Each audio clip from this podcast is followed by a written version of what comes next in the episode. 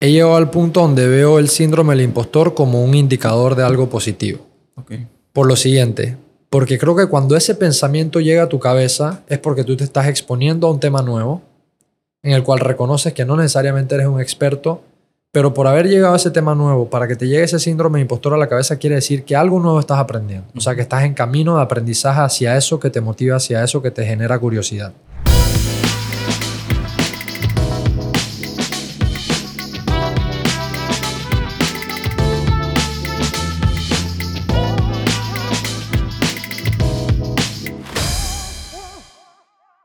Bueno, un nuevo episodio eh, hoy con Juan David Guardia, que me invitó a su podcast eh, Personal Upgrade Academy la vez pasada y la verdad lo disfruté mucho. Me, me, acordé de lo cool que es cuando a uno lo invitan y no cuando uno es el host, porque verdad como que uno fluye ahí su conversación y sus temas y te acuerdas de cosas que hace rato no hablabas y de verdad que disfruté mucho la experiencia, pero al mismo tiempo quise invitarlo porque, digo, aparte que tiene una historia súper interesante que estuve leyendo hace poco haciendo mi research para el podcast que, que tienes en tu website súper bien escrita. Eh, prácticamente tocas varios temas que me gusta traer a, a mi podcast, a mi audiencia que es e-commerce, porque tienes un emprendimiento con una relación directa con e-commerce, eh, tienes tema de emprendimiento, tienes lifestyle, eh, entonces en general hay muchísimo para aportar, pero en general, de nuevo, leyendo el website, o sea, es una historia interesante, diferente y aparte como las diferentes cosas que has agregado a tu a lo largo de tu vida que que haces, que te apasionan, que combinas, me parece también increíble. Así que bueno, Juan David Guardia, bienvenido hermano, gracias por estar acá. Gracias, gracias a ti hermano por, por la invitación, por el espacio y, coincido con lo que dijiste de que entrevistar, y uno está muy acostumbrado a entrevistar, y más en, esta, en este caso que cada uno de nosotros tiene un podcast, pero siempre es sabroso tener esa oportunidad de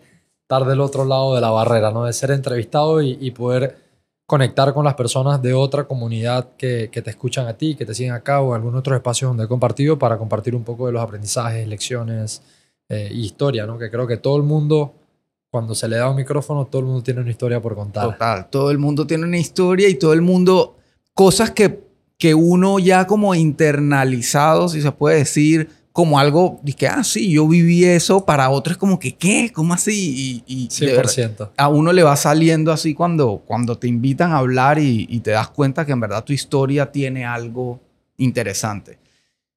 Ahora, entrando a la tuya, eh, de nuevo, la leí hace poquito, o sea, incluso esta mañana estaba leyendo de nuevo y, y vi como que todos, o sea, por ejemplo, mi primera pregunta es como que, ¿qué hacías en Tailandia y por qué magia en Tailandia?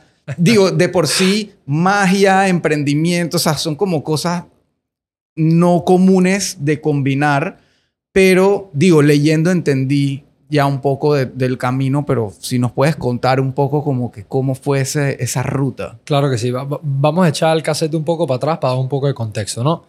Vengo de una familia donde el arte siempre ha estado muy presente en algún tipo de sus expresiones. Ok. ¿verdad? Y, y, arte, y siempre cuando hablo del arte, obviamente están las expresiones más comunes, no sé, pintar, cantar, bailar, música, teatro, teatro mm. cine, etcétera. Pero arte para mí es la capacidad de crear cosas nuevas, ¿no? Uh -huh. Entonces creo que todos somos artistas de una forma u otra. Sí. Pero en estas expresiones más tradicionales o más conocidas o más formalizadas, el arte siempre ha estado presente en mi familia. Mi bisabuela, si nos vamos para atrás, una mujer brillante, fue la primera mujer eh, en ser embajadora de toda Latinoamérica, escritora, poeta, eh, y ella tuvo durante sus años de carrera y demás, vivió en varios lugares de Latinoamérica y ella vivió por un tiempo con Pablo Neruda. Entonces, el, el, famoso, el famoso escritor, ¿no? Obvio. Entonces, eh, como poeta, ella comenzó a desarrollar esa habilidad y eso creo que se fue permeando hacia abajo en nuestra familia. De ahí entonces viene mi abuela. Mi abuela fue actriz de teatro toda su vida, hizo más de 50 obras y por ahí entonces mi madre sigue con esa sangre, digamos, que le corría por las venas amante también de la actuación, del teatro. Obviamente yo crecí y recuerdo mis primeros recuerdos de mi abuela era verla actuar en, en, en, un teatro, en diferentes obras y demás. Y mi madre siempre fue muy apasionada por los artes y por la música. Entonces yo crecí en ese ambiente. Entonces desde pequeño yo siempre recuerdo estar en mi casa, eh, música, mucha salsa, mi mamá bailando, enseñándome a bailar y siempre como en ese ambiente de la música, el arte, etc. Estamos hablando de Panamá, ¿no? Estamos hablando de Panamá, sí. Yo crecí teatro en Panamá. panameño. Teatro panameño, etcétera, teatro en círculo y, y diferente, ¿no? A los siete años yo tengo la primera oportunidad de eh, actuar para una serie de televisión. Tenía siete años apenas, había visto a mi abuela actuar desde que era chiquito y tengo la oportunidad de actuar en, en FTV en aquel entonces, hace muchos años atrás y actué por primera vez. Y eso me comenzó a enamorar más todavía ya desde un punto de vista personal, digamos, desde un, first person, digamos, point of view de actuar y de ser parte de una producción y, me comenzó a enamorar eso. Y desde ahí, obviamente, como era muy latente el tema en mi familia, siempre hubo como un apoyo y, y un énfasis hacia seguir desarrollando esas habilidades. Y así echamos un par de años más hacia adelante, llegamos a los 12 años, que es cuando conozco la magia. Desde aquel entonces a los 7 siempre traté de involucrarme, entonces aparecían los comerciales de Félix y hacía esto y salía en tele y lo otro. Y a los 12 años, mi papá vivía fuera del país. Eh, él se fue cuando yo tenía 9 años a Tailandia con mi hermana y yo me quedé viviendo con mi mamá. Y estando en Tailandia un verano, que mi papá me invita a pasar un verano con él, yo, cuando estábamos allá, mi hermana que si vive allá me dice, hey, hoy en la tarde tenemos un barbecue de las embajadas de habla hispana. Eh, España, no sé qué cosa, algunas de Latinoamérica y tal. Eh, si quieres, vente con nosotros. Voy a meter un evento un poco más entre protocolar y, no era tan formal porque era un barbecue, pero era más para gente adulta. Pero bueno, para quedarme solo en la casa, entonces me fui con ellos. Yo tenía 12 años y yo me fui con ellos, me pegué con el combo ahí con mi papá, con mi hermana y, fuimos a Estamos hablando que tu hermana es mayor que tú. Sí, ¿Cuántos mi, mi hermana me lleva 8 años, entonces ella sí estaba estudiando su universidad en, en, Asia. Pues ella se fue a estudiar su universidad en, en Tailandia, que tuvo la oportunidad, estaba estudiando arquitectura allá, que es un tremendo país para estudiar eh, esa carrera, ¿no? ¿Y tu papá diplomático? Mi, papá, mi papá fue eh, como diplomático a Tailandia. Y era embajador de Tailandia y cónsul para otros cuatro países de Medio Oriente y Asia. Ok. Entonces, eh, yo voy al, al, al, barbecue, le digo, claro que sí, perfecto, me sumo al plan. Y mi hermana me dice, mira, yo tengo un amigo, como que, porque pensando en que yo iba a estar aburrida, me dice, yo tengo un amigo allá, como a manera de convencerme, aunque yo soy mucho apuntamos a los planes y yo tengo un amigo allá que es español que cuando era joven hacía magia, se llama Javier, era mago. Y yo, wow, increíble, no sé qué cosa, quiero que me lo presentes. Llegamos al, al barbecue este de las embajadas y lo primero que hago es preguntarle a Jimena, a mi hermana, yo le digo, ¿dónde está Javier? Muéstrame cuál de todos estos tipos, eh, eh, los más viejos, los no tan viejos, cuál es Javier. Tan, me lo mostró y yo fui allá directo, yo soy, yo me presenté, yo soy a mí me encanta el arte, no sé qué cosa, quiero ver magia. No, lo que pasa es que ya yo no hago magia, yo hice magia por muchos años, tuve una carrera como mago en Tailandia, en, en, España, pero ya no, ya no hago magia. Yo no, no puede ser, no sé qué cosa, hazme magia, hazme magia.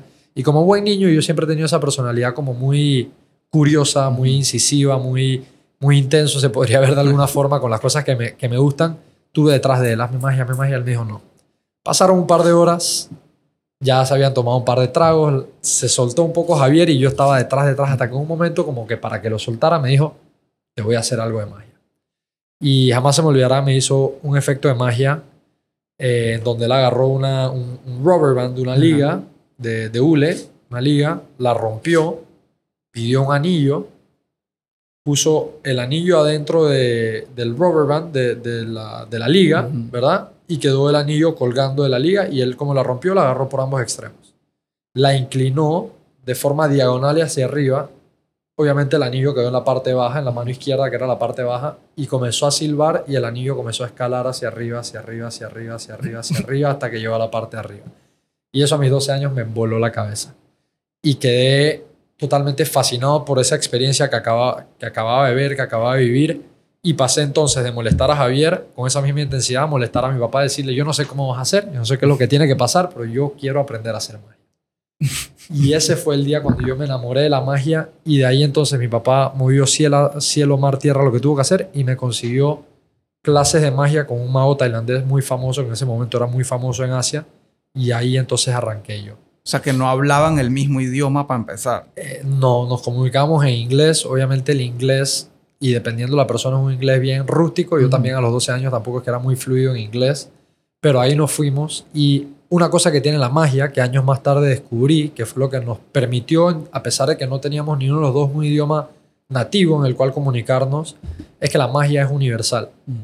eh, como arte. Yo ya años más tarde y, y en mi carrera como, como ilusionista me he presentado en tres continentes, más de 15 países y he hecho magia para personas a las cuales en realidad no nos podemos entender e igual entienden perfectamente lo que estoy haciendo. Entonces, la magia tiene ese concepto de que es universal y es en el mismo idioma que todos entendemos que son emociones. O sea, el que ve una carta que es roja y es un 8 y yo la transformo en un 9 y es negro, la sorpresa es la misma, Claro. sin necesidad de decir una sola palabra. Entonces, eh, esa es una de las cosas que creo que me fascinó de la magia y de una forma u otra él me enseñaba cosas y sí, obviamente hablábamos inglés y nos podíamos comunicar un poco. Y de ahí comenzó entonces mi, mi pasión y mi obsesión con la magia. Yo regresé a Panamá, se lo conté a mi mamá y mi mamá, como venía de todo este núcleo familiar que te he contado, me dijo, vamos para adelante. Y por su trabajo, ella viajaba mucho y cada vez que ella viajaba me traía algún libro, porque no existía YouTube en ese entonces, ni de a dónde poder buscar recursos. Aquí en Panamá no había muchos lugares donde aprender. No había realmente con quién aprender magia aquí en Panamá. Entonces me dediqué a los 12 años a través de la lectura y de libros que mi mamá me conseguía cuando viajaba a comenzar a, a entrar en el mundo de la magia. Ok. o sea que tenías 12, regresaste con 12 todavía. Exacto. eh, y de ahí empezaste, digo, obviamente con la escuela y todo, a estudiar y prepararte para... Exacto. O sea, al principio fue algo muy, eh, mu- muy, de- muy pasional, como, como algo que, como si me hubiera picado un, un- un bicho y, y no me lo podía sacar de la cabeza. O sea, fue una fiebre que me entró y al principio lo hacía muy personal. O sea, como algo que me encantaba y mi mamá me traía un libro y entonces pasaba de ese libro y me pasaba, me acuerdo perfecto, fines de semana enteros encerrados en mi cuarto, que salía que si a comer y después regresaba a mi cuarto y me encerraba a leer, a practicarme frente a un espejo que tenía, a practicar, a hacer esto, a inventarme cómo yo lo iba a presentar y tal. Y así llegó el momento donde entonces me presenté por primera vez en un evento familiar. Teníamos como un almuerzo familiar y yo le dije, hey, les quiero hacer un par de trucos de magia. Y así pasé dos años entre que mi mamá me traía libros y yo practicaba y le hacía a mis amigos en el salón y le hacía en mis cenas familiares y ya toda mi familia estaba aburrido que le estuviera correteando para mostrarles el mismo truco 10 veces. Y así me fui hasta que a los 14 años, dos años más tarde, hice mi primer show donde me pagaron 25 dólares Ok. para, para un cumpleaños de niños, yo siendo un niño, el, el sobrino de una muy buena amiga de mi mamá estaba cumpliendo, no sé, creo que como nueve años y yo fui a hacer magia eh, a mis 14 años y esa fue la primera vez que me pagaron. Entonces pasó de ser como un hobby en ese momento sin saberlo, pasó de ser un hobby o una pasión a algo que por su definición, digamos, de, de diccionario, se volvió un acto profesional. Recibí Claro. plata a cambio de hacer o dar un servicio. Claro. Y de ahí para adelante entonces comencé a construir una carrera que inició como yo siendo ilusionista. O sea, y tú dijiste, aquí hay algo, me apasiona y aparte me pueden pagar por esto, voy a darle con todo. O sea, quiero ser un profesional. Exacto. Entonces comencé a ver eso y de un cumpleaños me llamaron al otro y del uno al otro y del uno al otro. Y entre eso de que vi a mi abuela actuar en teatro y para los que conocen de teatro o han estado en una producción de teatro, tú te preparas meses de meses, te aprendes un guion entero de memoria by heart eh, para presentarte un par de noches. Entonces, con esa misma filosofía, mi mamá siempre me decía, Juan David, ahora que te están pagando, tú te debes a tu público. Tú no improvisas, tú no llegas sin saber cuál es el rundown de lo que vas a hacer, tú no llegas sin practicar nada. Tú te debes a tu público, no importa si son una persona o si son 100 personas. ¿verdad?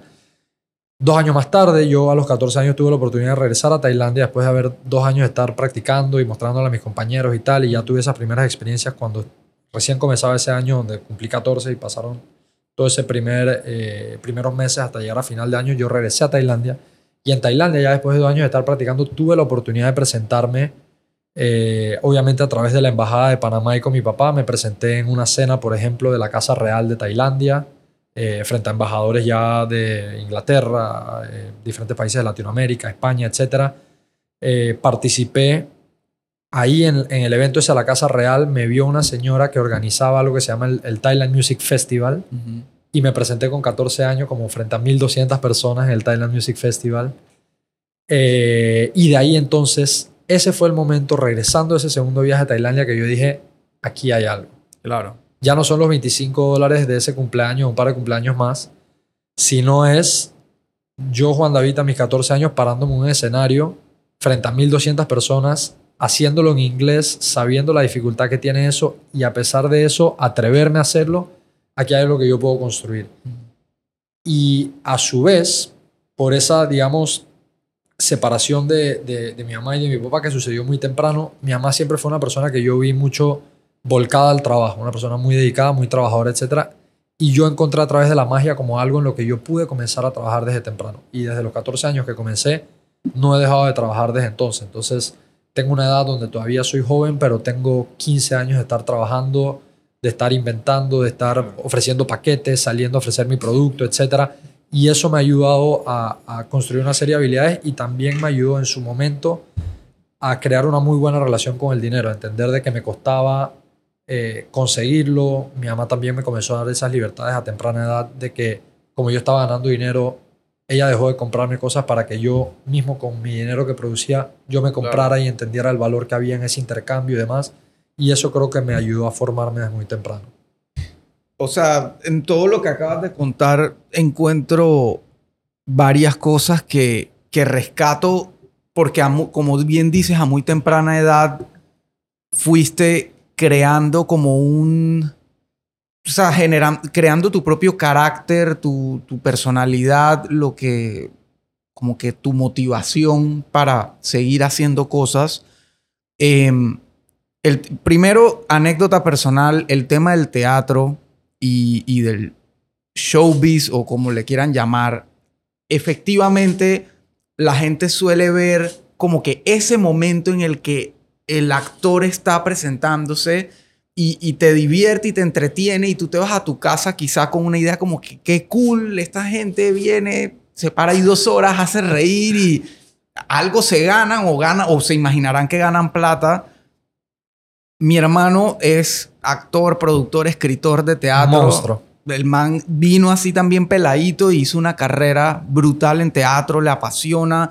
Hoy en día está en Madrid persiguiendo su sueño de, de- de hacer una carrera de actor, eh, audicionando, de todo. Pero aquí en Panamá hizo mucho teatro y televisión y todo. Y yo lo veía, o sea, al sol de hoy yo todavía veo, obviamente iba a todas sus obras, me emocionaba, me daba como estrés y todo. Y veía todo lo que el man ensayaba, se preparaba, etcétera. Y, y para mí era como que bestia, man. O sea, y sabía cuánto ganaba también. Era como que, man, o sea, tú vienes sacrificando por meses todas tus tardes, noches, o sea, sales del trabajo a meterte allá no sé cuántas horas, no tienes fin de semana, eh, ensayas un domingo para después presentarte este periodo de tiempo y ganarte esta plata. Entonces, efectivamente es una, ¿sabes? una profesión y una carrera sacrificada también. Yo tuve la oportunidad de hacer un debut y despedida en teatro. Eh, en, en- digo, yo en la escuela era muy de arte, o sea, y, y participaba en todas las obras, en todos los shows, o sea, era ese niño que las profesoras de teatro escogían para los papeles y todo. Creo que tenía en esa época quizá otra personalidad. Después fui como cambiando, o sea, hoy en día me gusta hablar, hablo en público sin problema, pero, pero ya digamos que show como que no, hay, hay como una raya ahí. Eh, o sea, no, no fue algo que, que me apasionó de ahí en adelante. Pero aquí en Panamá, a raíz de que mi hermano estaba súper metido y empecé a tener amigos también en común del teatro y tal, me invitaron a participar en una obra donde éramos producción y actores también. Ok.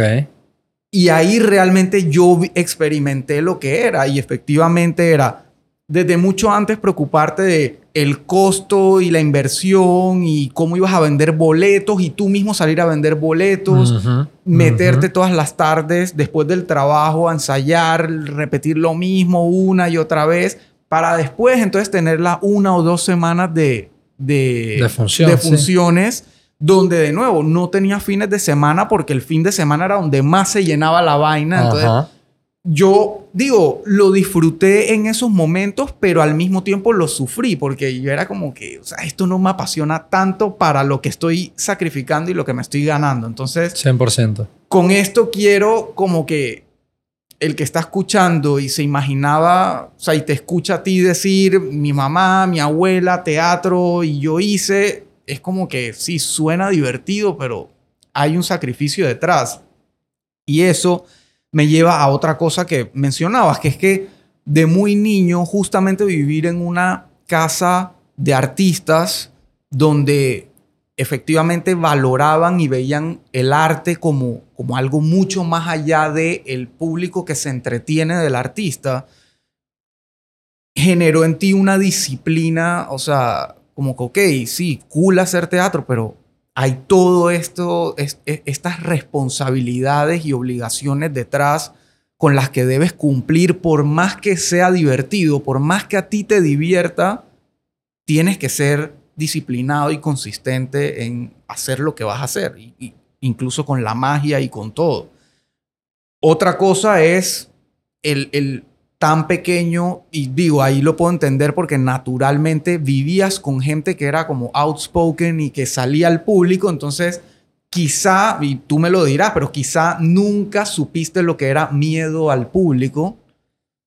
Eso, e- eso, eso yo creo que es un tema que ha salido varias veces y sí me han hecho esa pregunta y sí he escuchado como esa mala concepción que hay alrededor del tema. Ojo, yo tengo 15 años de estarme presentando. Me he presentado en todo tipo de escenarios, frente a todo tipo de personas, en todos los niveles y en diferentes lugares. Y al sol de hoy todavía me dan mariposas en la barriga cuando uno se va a presentar. Yo creo que eso, y esto es bueno que lo escuchen de mi persona y se, se lo podrán preguntar a otras personas y te dirán lo mismo, porque eso te hace entender y te hace caer en cuenta de que es algo que a pesar de ese feeling se puede trabajar para sentirte cómodo. Yo me siento muy cómodo en un escenario y tú me das un micrófono y no me importa quién esté al frente ni cuántas personas, yo me siento cómodo, esté preparado o no esté preparado, porque eso me lo he dado ya a los años. Obviamente prefiero estar preparado, porque tú me das un micrófono en un lugar y están en una congregación y me dice, háblales media hora o entretenlos y yo me subo ahí y hablo. Eso me ha hecho sentirme cómodo la práctica y la repetición. Pero ese sentimiento de que uno le da, de que uno siente que se puede paralizar, que se te puede quedar en blanco la cabeza cuando vas a una presentación, eso siempre va a existir. No hay un momento donde no exista. Pero detrás de eso está la realidad de que estos son habilidades que se trabajan y que se adquieren. Y todo el mundo lo puede adquirir. No existe la persona que sea como una roca y no pueda cambiar el hecho de que puedes mejorar tus habilidades de hablar en público. De que puedes mejorar tus habilidades de cómo contar una historia y conectar con la gente. Eso se adquiere y eso se practica. Entonces, eh, si bien es cierto, había ese background y había como esa ese empuje y esa naturalidad de verlo a, ¿sabes? Mi abuela a actuar, a mi mamá también que le encantaba la actuación y que le gustaba la música y demás.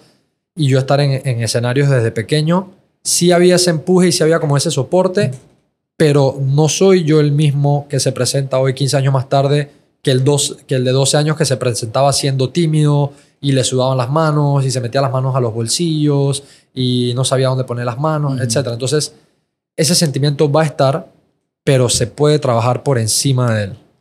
Claro. Total. Y, y, y sí, por eso hay, bueno, hay Josh Díaz, por ejemplo, que está dando sus talleres de, de public speaking y todo ese tema. O sea, en, en efecto, y, y es algo que no solo para eh, teatro o, o tema de montarse en una tarima, muchas veces para poder hablar con confianza en una reunión de trabajo, eh, eh, en, una, en una presentación de la universidad, de lo que sea, o sea... Ahí, ahí, sobre ese punto voy a, voy a, voy a dejarles este, esta pequeña anécdota que creo que es importante para todo el mundo que lo escuche.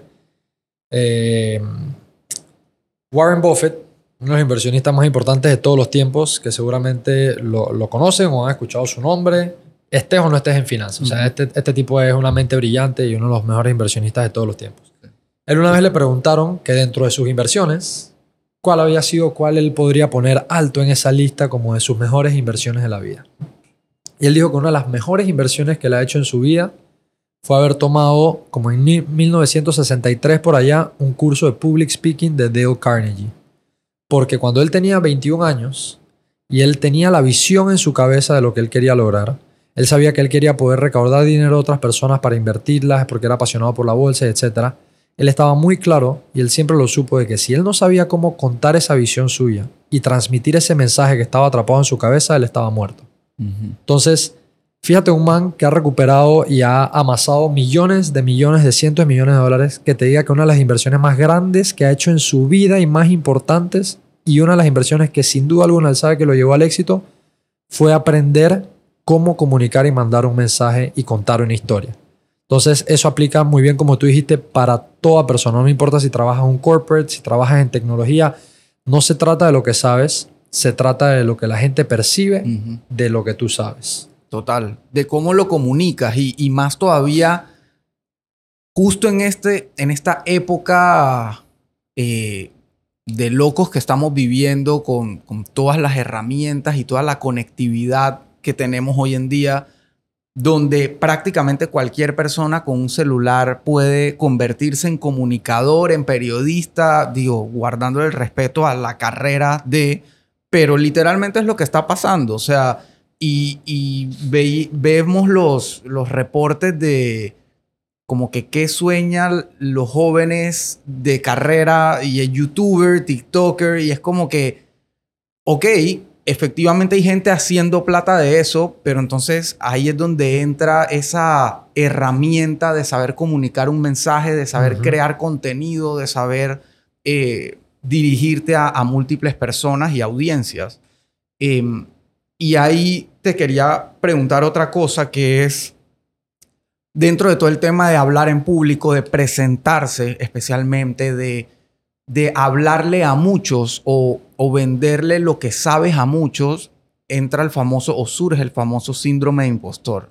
100%. Esto es algo que viviste en esa corta edad o más adelante que ya uno va como adquiriendo esas eh, no sé cómo decirlo, como, como que a medida, cuando uno es niño, como que uno está ausente de los problemas del mundo.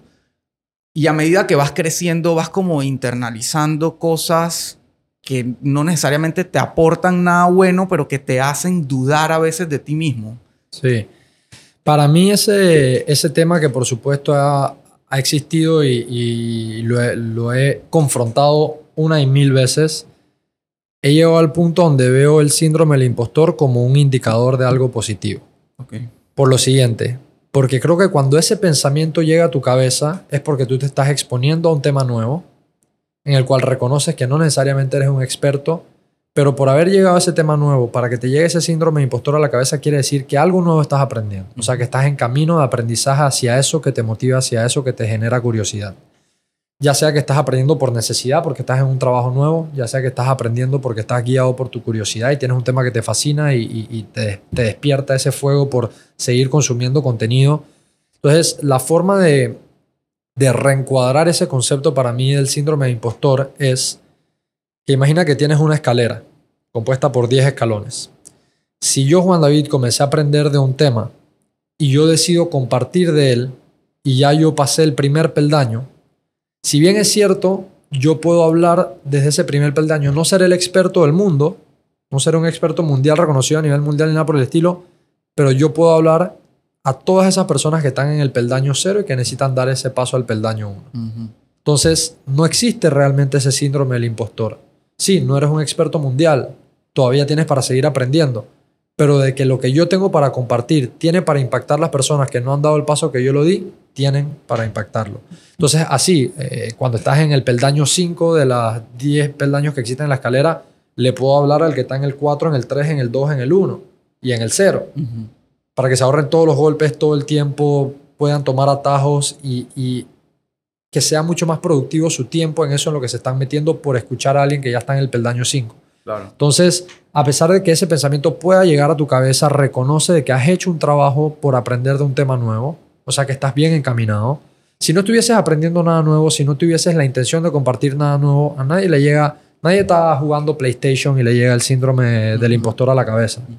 Te llega apenas quieres y sientes que tienes el derecho de compartir sobre algo que te gusta, que te apasiona y que estás aprendiendo.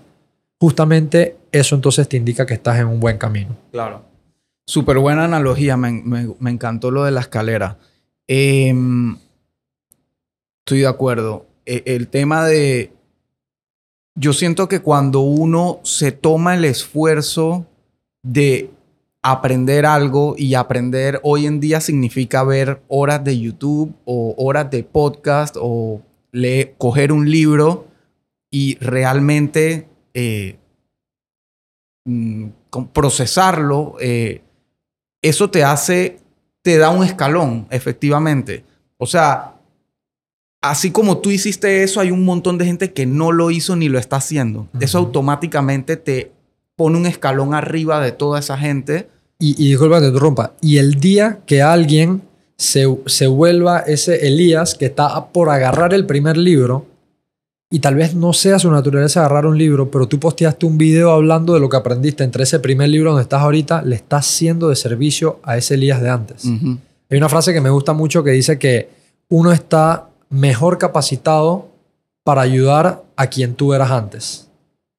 Entonces, bajo esa filosofía, el documentar y compartir no es un tema, es un tema personal, por supuesto, porque al, al final también cuando tú compartes es la mejor forma de aprender. Compartir es la mejor forma de aprender. Enseñar es la mejor forma de aprender realmente. Pero al hacer eso, lo veas o no lo veas, estás siendo de servicio para la comunidad, para las personas que te rodean. Antes era para un círculo cercano, hoy día es para el mundo entero, porque me pueden ver personas de Chile, me pueden ver personas de Estados Unidos, me pueden ver personas en España, y yo estoy compartiendo ese proceso entre que estaba en cero libros y voy en tres libros. Si hay alguien en ese gap, yo te puedo ayudar, ¿entiendes? Claro. Y ahora, el que ya lleva 50 libros, pues tengo para ayudar desde el que está en 0 hasta 50. Tengo para ayudar al que está en el paso 48 al 50. Entonces, el documentar y compartir no es un tema solo personal de que lo quiero hacer por mí, tienes que verlo desde otro lado. Cada vez que lo haces, estás siendo de servicio. 100%. Y, y sí, y cada uno en su línea, en lo que le apasiona, en lo que le gusta. Por eso a mí, cuando amigos o gente me, me dice como que, hey, quiero hacer algo, o sea, quiero, llevo tantos años trabajando en esta empresa o haciendo esto y quiero hacer algo por mí mismo, aparte, independiente, qué sé yo. Siempre mi, mi consejo es como que, ok, eso que has aprendido por tantos años te hace un experto o te da un nivel que otra gente no tiene. Entonces, muchas veces cometemos el error de ver, y, lo hablábamos en tu podcast también, como, como que qué otra cosa o qué cosa nueva hago. Y la realidad es que muchas veces tenemos en nuestro poder ya un conocimiento y una experiencia que podemos poner al servicio de otro, quizá en un modelo que no habías probado antes. O sea, 100%. em, 100%. y, y yo me identifico mucho porque, digo, también en el podcast ya, esa, ya me tocó a mí contar mi- echar mi cuento, pero en efecto, después de todos esos años que yo experimenté de telecomunicaciones, etcétera, etcétera, llegué a este punto donde me encontré o me reencontré con una pasión que desde que decidí tomarla y dije, esto es lo que voy a hacer y punto, que es, quiero hacer e-commerce con Shopify efe- e- específicamente. Llevo, digo, si cuento desde antes de hacer la agencia, obviamente son más años, pero con la agencia llevo tres años y medio enfocado únicamente en eso y hoy, para bien más que para mal, la gente que me conoce me identifica como que Shopify Elías, Shopify Ajá, Elías. Yo, Ajá. o sea, inconscientemente obviamente sí quería ser el pro en Shopify, pero yo no estaba trabajando para eso, estaba Claro. trabajando para mis clientes y, y producir. Y eso incluso ha llevado a que hoy Shopify de- le dé ese reconocimiento a Simplify y a Elías de ustedes son los manes de Shopify Ajá. ahí. Ajá. Y, Y, en, y en gran parte, para, para volver a, a aterrizar en este punto que creo que es importante y, lo vuelvo a mencionar para que quede como bien cementado en la cabeza de las personas, de que viene justamente de esa pasión que tú tenías y de ese compartir. O sea, este espacio que tú tienes aquí, que sé que traes temas de, de emprendimiento, de e-commerce a la mesa, lo que estás haciendo es ayudando de forma gratuita y abierta al que está en el peldaño 0, 1, 2, 3, hasta el peldaño en el que tú te encuentras. Y tú tienes personas que están 15 peldaños todavía arriba tuyos, tienes otras que están 50 peldaños todavía arriba tuyos, pero tienes personas que están 50 por debajo, pues, 50 peldaños por debajo, de- debajo tuyo. Entonces, en esas ganas de compartir eso que la apasiona. Generalmente, mucho viene cuando la gente comienza a documentar y compartir, es porque tienes en el centro algo que realmente te apasiona, te gusta y quieres ponerlo allá afuera. Total.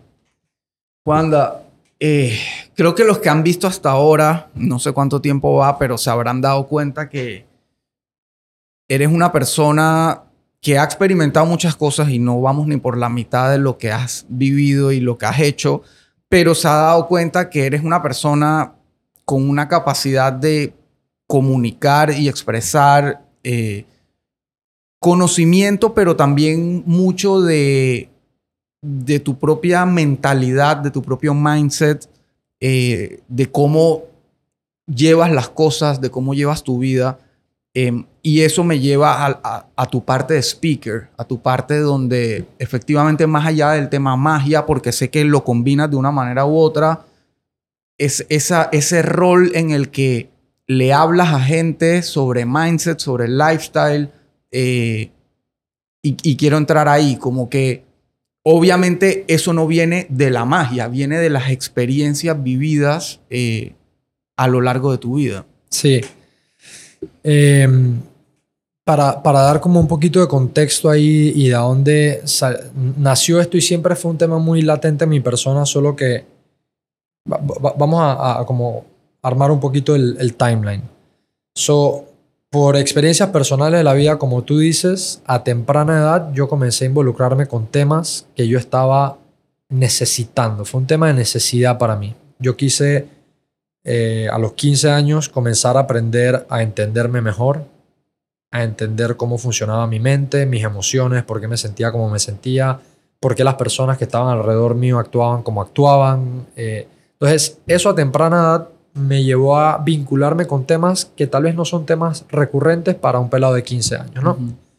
Y eso, esa, esa indagación que yo comencé a hacer en estos temas, me comenzó a hacer sentirme cada vez mejor y mejor y me ayudó a superar situaciones personales y a ayudar a eh, facilitar, digamos, el proceso para personas cercanas mías por esta situación que había vivido. Entonces, cuando yo me di cuenta que eso me estaba ayudando a mí, yo siempre tuve en la cabeza de que dos cosas. Uno, que me gustaría compartirlo tal cual como lo hacía con el arte de la magia que me apasionaba y quería que más gente viera el, arte de la magia y lo disfrutara y se emocionara y se sorprendiera, etcétera. Y dos, a mí me llamaba mucho la atención de que esto me había hecho tanto bien a mí, pero que a mí nunca, previo a este momento que fue por mis necesidades propias y por mi indagación y por mi curiosidad por entenderme, nunca me habían hablado de esto ni en la casa realmente, ni en la escuela, años más tarde, ni en la universidad. Entonces, cuando comencé a ver esta, eh, esta coincidencia que había o esta similitud de que los lugares que nos forman, que realmente son tu casa, la escuela, la universidad, tal vez tus grupos de amistades, no tocaban estos temas, comenzó a cada vez a ser más latente en mí esas ganas de compartir sobre estos temas. Llámese inteligencia emocional, principalmente para mí es uno de mis temas como base en todas las conferencias que yo comparto.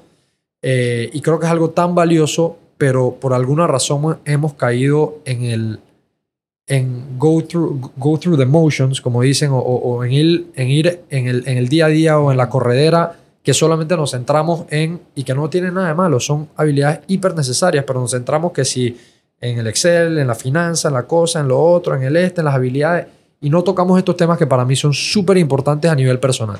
Y yo creo fielmente que cuando la persona está más equipada para navegar la vida, va a ser mejor en el Excel, va a ser mejor en la finanza, va a ser mejor en el e-commerce, va a ser mejor en los negocios, si está mejor equipada para regularse y atenderse a él como persona primero. Porque uno no puede dar nada de lo que no tiene adentro, ¿verdad?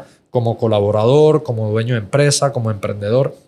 Entonces, siempre tuve en mi cabeza esta idea de querer compartir esto con personas, amigos. Primero lo compartía y siempre traía estos temas a colación con amigos.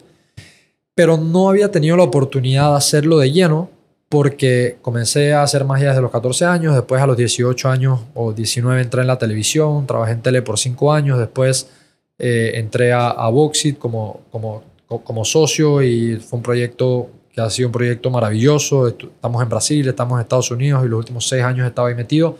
Hasta ahora, diciembre del último año, diciembre del 2022, que dejé todos los proyectos que tenían dando, obviamente con las personas encargadas en, cada lugar, pero después de 10 años, que, no, no de 10 años de trabajar porque lo hacía desde antes de los 14 años, pero 10 años que salí de la escuela, digamos, y comencé a trabajar de lleno en, en alguna corporación o proyectos que me invitaban o proyectos personales y demás, es primera vez desde entonces que he soltado todo y me he dedicado 110% ahora a este tema que me apasiona y que con todas las experiencias recopiladas siento que estoy en la posición perfecta para entrar a trabajar ya directo con personas y organizaciones. Que lo había hecho anteriormente, sí, pero que lo hacía esporádicamente también es cierto, porque entre los proyectos que manejaba y demás no me daba tiempo para centrarme en esto. Ahora, desde diciembre de 2022, y bueno, realmente pasé los primeros cinco meses de este año en otro proyecto que me involucré, siempre he estado metiéndome en proyectos, porque soy una persona muy inquieta, me gusta agarrar experiencias, pero digamos que oficialmente hace mes y medio estoy por primera vez en la última década con 110% de vuelta para atrás para Juan David para centrarse en esto.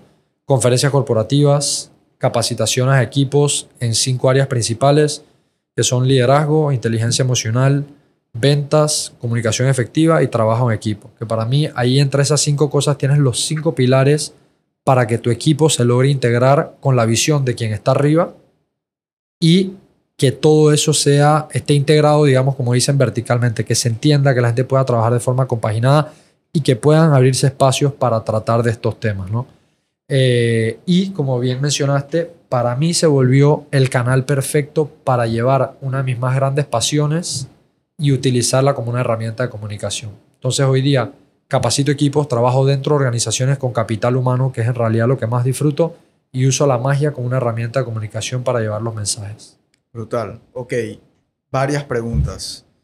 Eh, la primera es cuando, cuando te refieres a que viviste una experiencia personal y a raíz de eso te empezaste como a cuestionar cosas, a tratar de entenderte a ti mismo, entender cosas. Obviamente no puedo evitar eh, pensar en salud mental, terapia, etcétera. O sea, estamos hablando de que en ese periodo buscaste eh, algún tipo de ayuda profesional, tipo psicólogo, terapeuta, para cuestionarte e indagar sobre eso? ¿O estamos hablando de que literalmente tú solo, un adolescente de 15 años, se sentó a mindfulness, tratar de entender lo que le estaba pasando en su vida y a su alrededor? Claro. Eh, en realidad, mira, te soy, te soy muy sincero. En aquel entonces no fue a través de un profesional, de forma física. Fue a través de lo que yo siempre he considerado que existen mentores y lo que a mí me gusta llamar mentores a la distancia.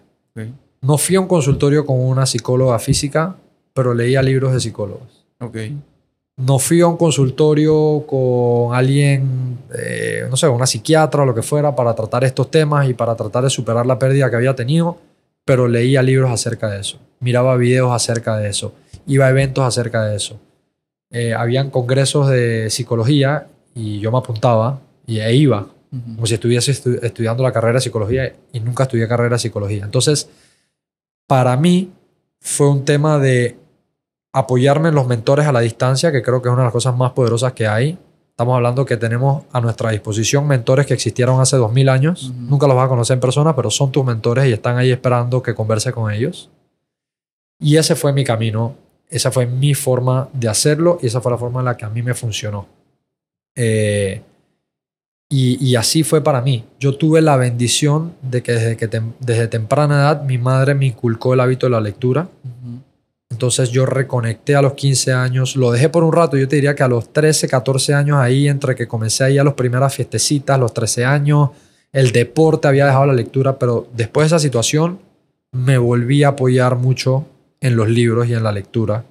Y a través de esos canales encontré las preguntas y los temas necesarios para irme sanando a través de estas conversaciones que tenía entre mi persona y estos mentores que encontré a la distancia en los libros. Ok, o sea, la verdad me, me parece impresionante de alguna manera porque especialmente a esa edad y a cualquier edad, yo hoy todavía pensaría que me costaría mucho trabajo lograr algo así porque para poder, o sea, tu manera de hacerlo fue una manera como estudiosa e introspectiva, por decirlo de alguna forma, que a esa edad, tú lo acabas de decir, empezaron las fiestas, empezaron los parkings con amigos, deporte, eh, un millón de otras cosas antes que meterte en tu cuarto a leer y no a leer cómics o sci-fi o qué sé yo, sino a leer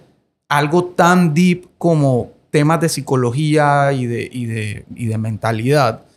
Em, y aparte, esa disciplina que se necesita, porque yo sí confieso que soy súper mal lector, me, me, encanta aprender, me encanta la, el self-education, pero necesito otros caminos, necesito audio, yo soy de audiolibros, eh, pero aún así, mientras los estoy escuchando, mi cabeza está, o sea, escucho un concepto y ya quiero dejar el libro para ir a... a saltar. exacto, entonces a eso quería llegar. Es como que, o sea, tú te sentaste ahí dentro de todo lo que sea que te estuviera pasando a esa edad a, a decir, no, yo, yo voy a leer esto, voy a consumir este conocimiento, voy a reflexionarlo, voy a interiorizarlo no es común. O sea. Sí, no, o sea, definitivamente cuando lo miro en retrospectiva, no es un, camino común. Por eso siempre lo digo cuando termino hablando de estos temas, de que no es habitual que un pelado de 15 años esté en contacto con estos temas y de que eventualmente termine cogiendo un gusto por estos temas. Eh, por entenderme a mí, por entender cómo se comportaba la gente, por entender por qué la gente hacía lo que hacía. Eh, entonces comencé a indagar de todos estos temas y un tema me llevaba al otro y un tema me llevaba a un estudio que hicieron clínico para entender cómo se comportaba la gente y por qué se comportaban como se comportaban. Entonces, eh, fue un tema que me terminó fascinando y creo que vino de la base que dije antes, de que al rato de estar en contacto con estos temas, me comencé a sentir mejor. Claro. Entonces, pasó de ser algo etéreo de tal vez una tesis de esto me podría ayudar a esto me está ayudando.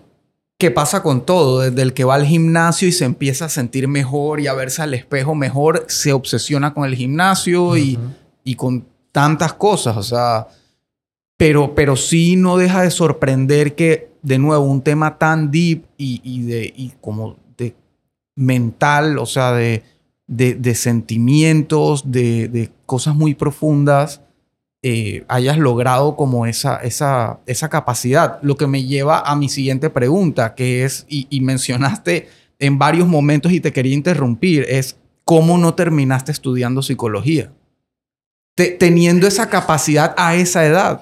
Porque yo te digo, mi, mi decisión de estudiar ingeniería de sistemas, yo a los 13, 14 ya sabía que quería eso. Ni siquiera sabía cómo funcionaba la universidad, pero yo sabía que quería eso y era por mi obsesión con la computadora. Ahora tú eres una persona que estaba a los 15 años obsesionado con entenderse a sí mismo, entender a las personas, leyendo cosas que leían gente de universidad, maestría, doctorado. Es, es, una, es una buena pregunta, pero, pero mira, voy a, voy a poner en la mesa un tema que lo he conversado obviamente en otros espacios y, y puede ser un poco controversial, pero es a donde yo estoy es donde yo estoy parado. A mí siempre me gusta poner una línea muy bien trazada, ¿verdad? Entre los conceptos que tenemos de escolaridad y educación, ¿verdad? Y creo que estamos, no sé si la palabra es adoctrinados a creer o estamos muy condicionados a creer de que una cosa es la norma y la otra no. Escolaridad es lo que sucede en tu vida académica, ¿verdad? Y por alguna misma razón, y entre estos temas e indagando en estos temas, en algún momento de esos años de, de juventud, entendí que la vida académica generalmente está trazada para tener un fin.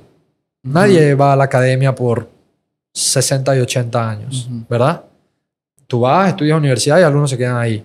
Hay otros que van y estudian una maestría y se quedan ahí. Hay otros que van y persiguen un doctorado y se quedan ahí. Pero el que fue hasta el doctorado que estudió en la academia, 20 años, Ujú.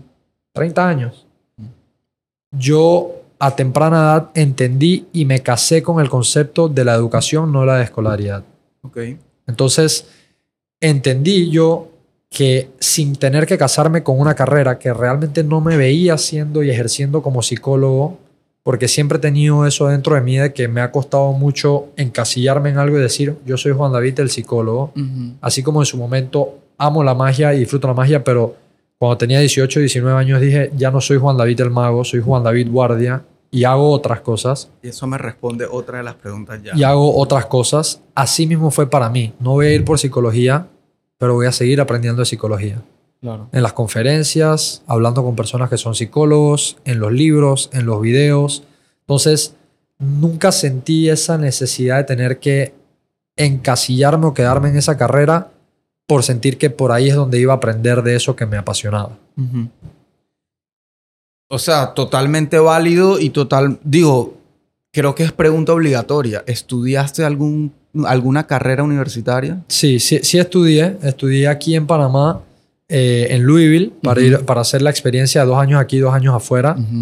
Eh, yo me pagaba mi carrera universitaria porque era la forma, digamos, de cómo apoyar en, en- en mi casa y demás. Eh, cuando cumplí mis dos años en Panamá, apliqué una, fe- una, be- una beca en el IFARU y por temas familiares de un expadrastro que tuve que hizo una, nos hizo una mala jugada, para resumirlo Ok. me negaron mi beca al IFARU. No me pude ir al exterior y yo no iba a seguir pagando el costo de una universidad de Estados Unidos para seguir en Panamá. Y justo en ese momento me salió la oportunidad de trabajar en tele. Entonces yo dije, bueno, no ha pasado nada, las cosas en la vida pasan porque pasan, no me fui a Estados Unidos, arranco a trabajar en la tele. Y me cambié a una universidad en Panamá. O sea, Ok. eh, panameña, pues, Sí. a, a una universidad que no era con miras a irme, como era Louisville, con miras a irme a Estados Unidos y tuve que cambiar de carrera porque no me convalidaban los créditos. Así que ar- a- a- arranqué una nueva carrera como comunicación social, con énfasis en radio, eh, con, con énfasis en producción de radio y televisión, que era lo que estaba comenzando a hacer entrar en la tele. Pero en algún momento tuve un encontrón, no con nadie afuera, sino interna conmigo, de que yo estaba trabajando en el canal, salía en las noches para ir a estudiar a la universidad, a veces tenía mis shows en las noches, estaba trabajando para empresas, corporativos y demás, haciendo magia, etc. Y cuando llegaba a veces a las clases, que llegaba de todo un día, y cuando se trabaja en televisión, tú metes jornadas largas, o sea, estamos hablando que a veces yo comenzaba a grabar en locación a las 7 de la mañana y salía a las 6 de la noche, o sea, Ujú. 11 horas para ir a la universidad. Y tuve un encontrón, nuevamente, no con nada externo, sino con algo interno, de que cuando llegaba a las clases, veía de que la clase estaba muy condicionada por el profesor que me tocaba. Ujú. Habían clases que eran detestables, no porque no tuviese ganas de aprender, amo aprender. Y soy un aprendiz eterno, me considero un aprendiz eterno y aprenderé hasta que tenga la capacidad de seguir leyendo y, y- y- y consumiendo cosas. El profesor simplemente, lastimosamente, no, así como hay buenos financistas y malos financistas, hay buenos profesores y hay malos profesores. Sí. Y tuve un encontrón con que a veces yo llegaba a la clase, me sentaba ahí y pasaba dos horas con un profesor desinteresado, con compañeros que no realmente tenían ganas por aprender. Entonces, en algún momento tomé la decisión y me alejé por completo de la parte académica. Entonces, yo nunca terminé una carrera universitaria Ok. y siempre me centré en mi propio aprendizaje, en tener esa mentalidad de ser un aprendiz eterno y de aprender de la vida y de mis experiencias laborales. Claro. Y eso obviamente no te evitó seguir tu carrera profesional y no sé si después de la televisión trabajaste en alguna empresa. Sí. Sí. A ver, yo, yo, yo estuve en televisión y en ese interín de televisión yo siempre tuve otras experiencias laborales. Trabajé también en la parte de entretenimiento en una revista, escri- escribía para la revista, tomaba fotos, hacía coberturas de eventos y demás. Trabajé en seguros también por un rato. Estuve en la televisión on and off. Luego tuve un programa donde yo hacía toda la parte de producción tras cámaras. eh, escribíamos los programas, era un programa que iba en vivo todos los días. Y luego de ahí, saliendo a la televisión, que iba a regresar a hacer mis proyectos personales, tengo la oportunidad entonces de entrar a trabajar en tecnología, que es lo, lo que he hecho por los últimos seis años. Y soy fiel creyente de lo siguiente que voy a decir, eh, que está eh, atado con dos ideas. Uno es la famosa frase de Richard Branson, que es una persona disléxica que ha creado un imperio, un, un, empresario increíble, que hasta los creo que era 8 o 10 años de que estaba into business, no sabía cómo se leía un plan de negocios, no nada, pero era un tipo con mucha creatividad, con mucha habilidad para contar sus historias y ha construido un imperio. Y él tiene esta frase que me identifico mucho con ella y que, y que quiero que se queden con, que es que dice, si algún día tu vida llega una oportunidad y no te sientes listo, di que sí y aprende en el camino. ¿Verdad? Y esa es siempre la mentalidad que yo he tenido. Entonces me salió la oportunidad de trabajar en tecnología de la cual conocía cero y dije sí y voy y aprenderé en el camino. Y echa para adelante seis años más tarde y es un startup del que soy socio. Hemos escalado a Brasil, a Estados Unidos, trabajamos con el gobierno de Brasil, trabajamos con el sistema postal de Nueva York. Eh, entonces creo que si uno tiene las ganas, la disciplina y la constancia y eres dedicado a lo que estás haciendo en el momento y quieres aprender, vas a aprender de lo que sea. Yo podría mañana entrar en un banco si alguien me abre las puertas y no sé nada de finanzas más que lo que uno podría saber de finanzas personales. Y si me das la oportunidad, yo voy a estar diligentemente ahí aprendiendo y en 3 a 5 años voy a ser una persona altamente capaz en finanzas. Entonces, creo que por ahí va el tema. Total. Y sí, totalmente de acuerdo. Y es un tema también de, de actitud, de, de, esas ganas de superarse, de, de realmente aprender porque muchas veces también, digo, va detrás el tema del paycheck y, ay, cuánto voy a ganar para yo hacer este sacrificio de aprender y tal.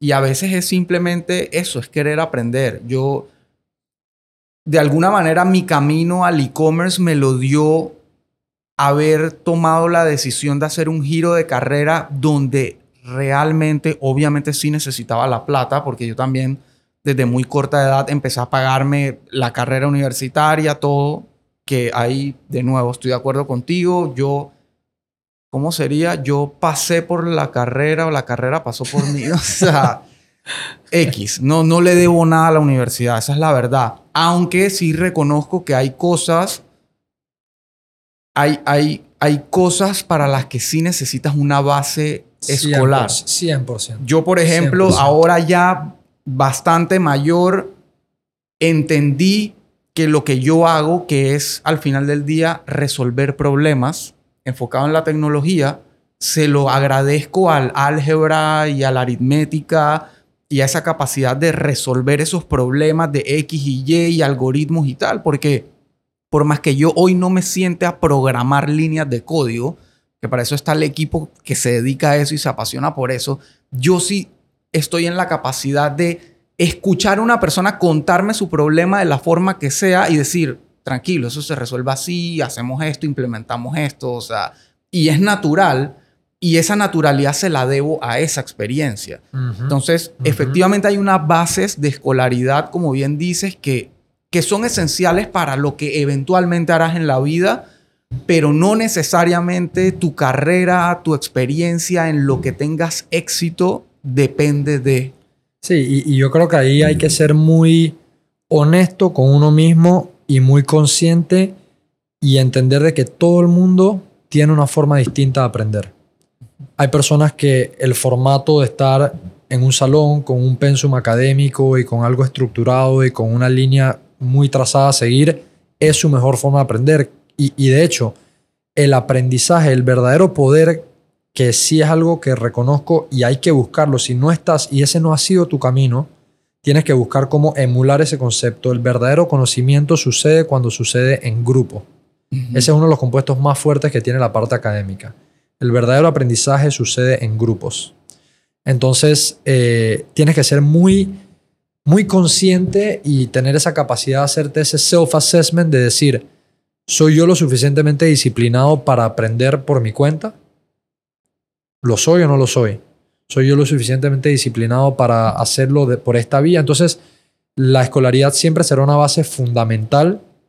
Lo que digo y, al punto donde siempre termino es que no es condicional de si puedes hacer una carrera o no.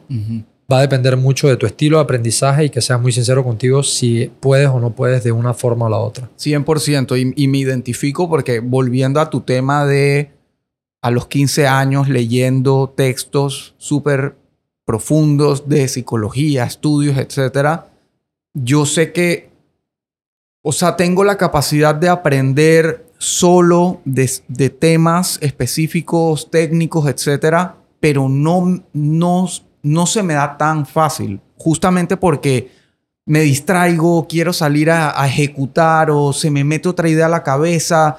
Entonces, a veces necesito justamente, como bien decías, porque me conozco, necesito forzarme a emular eso, emular, necesito un profesor, necesito alguien que me hable, necesito alguien que me recuerde que toca hacer esto.